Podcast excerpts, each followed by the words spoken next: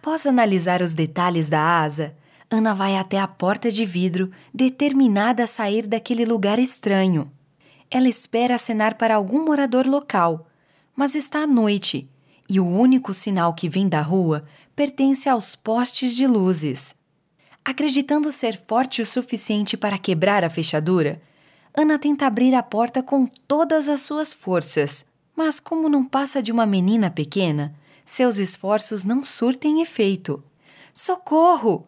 Alguém pode me ouvir? Estou trancada!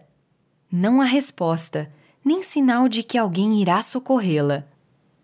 Quando está prestes a perder a esperança e cair no choro, Ana ouve alguns passos sorrateiros às suas costas.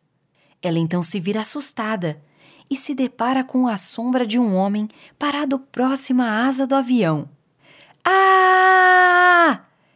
Ela e o homem gritam,